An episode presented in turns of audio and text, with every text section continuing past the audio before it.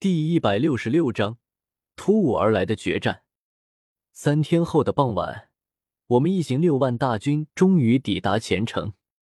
此城只是一座普通的三级主城，规模不大，但在其南方，却有一条汤汤大河，水面之宽广，足有十余里。站在北岸河边向南眺望去，在夕阳下，只能看到无边的粼粼波光充斥整个视野。与金黄的天空化作一色，压根看不到南岸。只有登上了前城墙头的角楼，再向南望去，才能隐约看到南岸的陆地，以及一座与前城遥遥相呼应的城池——齐城。只是谁也说不清，前极度是因为这两座城池而得名，还是这两座城池因为前极度而得名。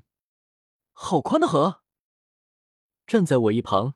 启灵看着广阔浩大的奇水，忍不住惊呼一声，叹道：“此河恐怕不会比戈尔贡河小吧？”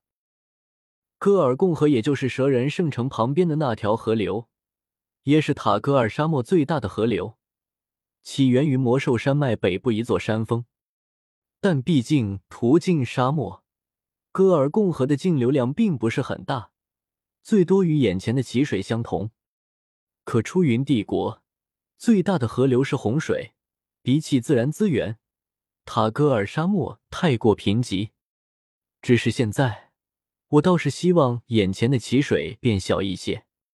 我苦笑一声，这前程可不是被蛇人三千星军给攻下的，而是前城守军见蛇人大军逼近，主动弃守城池。这其中的差别自然很大。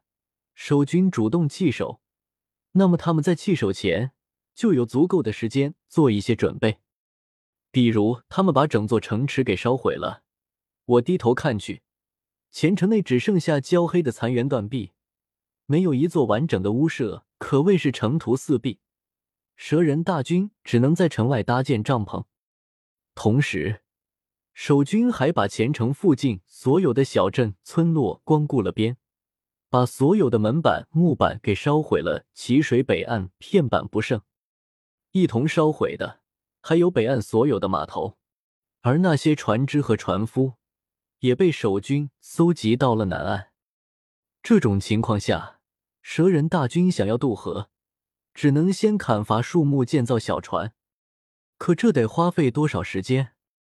我不由看向一角的灵影，小心问道：“林老，你看，你有什么办法能让蛇人大军迅速渡过奇水吗？”林颖愣了愣，才反应过来，没好气的翻了个白眼，说道：“我能有什么办法？老夫是斗皇，又不是斗帝，你还能指望老夫挥挥手，直接将奇水蒸发冻结，或是改道？好吧，我叹了口气，以灵影的修为，当然做不到这种事，何况他还是暗属性，若是换做海波东在这里。”他能不能暂时将一节水面冻住，连通齐水南北两岸，让蛇人大军过河呢？他曾冰封过一座城市，只是那座城市只是一座三级主城，东西不过四里，南北不过三里，而眼前的齐水却宽达十余里，两者压根不是一个级数。何况城市是死的，齐水却会流动。宽达十余里的水流一同流动，这股动能有多庞大？恐怕会直接将水面的冰面冲刷走。一直想到第二日天明，我也没想出什么好办法。启灵更没有办法，派出了大量蛇人士族去砍伐树木，准备建造船只。而对面的出云叛军却没有死等着蛇人建造船只，他们派了小队士卒乘船过河。袭击砍伐树木的蛇人。初时，蛇人措不及防，没料到出云叛军敢主动过河。这些蛇人因为砍伐树木，分散在了一片片山林中。出云叛军却是成群结队，扑翼接战。蛇人士卒不敌成群结队的出云叛军，被轻易斩杀上百人。远些的蛇人士卒惊慌逃窜。同时，大营中的蛇人军队也闻讯出动，可等蛇人大队人马集结好，准备反击时，出云叛军却已经退回河边，乘船离开。蛇人没有船只，追击不得，只能朝来袭的出云叛军胡乱射箭、投枪，发泄怒气。启灵在中军大帐中听得禀报，小脸气得一阵通红，忍不住拍案大骂道：“威鄙人族，竟敢偷袭于我！”待我攻入齐城，定斩尽你们狗头！我却摇了摇头。攻入齐城，隔着十余里宽的齐水天险，怎么进攻？启灵首领，还是先巩固北岸防线吧。我低头看着桌上摆的沙盘，蛇人并不是野兽，他们也极为聪明。这十万大军中，自然也有工匠随军。眼前这惟妙惟肖的沙盘，就是工匠新做的。囊括前齐渡南北两岸，溪水之上视野开阔，只要一个斥候就能盯住数里水面。之所以出现今天的情况，还是守备太松懈了。不，不是松懈，压根是没有。这导致对面守军只要绕一段路，轻轻松松就能摸上岸。我当即与启灵商议一番，一边在沿途河岸上布置了大量斥候。同时，当蛇人进入山林砍伐树木时，山林外也必须安排一支军队保护。将这番布置安排下去，接下来两天，出云叛军又派小股军队前来偷袭，但却压根无法得手。船只在老远的水面之上就被蛇人斥候发现。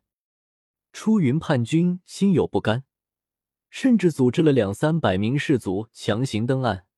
但却都被及时到来的蛇人援军阻拦，死伤十余人后，他们无奈乘船逃回南岸。第四日是风平浪静的一天，出云叛军没有再试图登岸，只是派了小船遥遥窥探北岸的情形。也对，齐城据大河而守，占据地利，又怎么可能放弃优势，主动来进攻蛇人大军？顶多是乘蛇人不备，偷袭偷袭罢了。如今蛇人守备加强，他们占不到好处，也就放弃了。看来真正的决战是要等蛇人渡河时才能打响。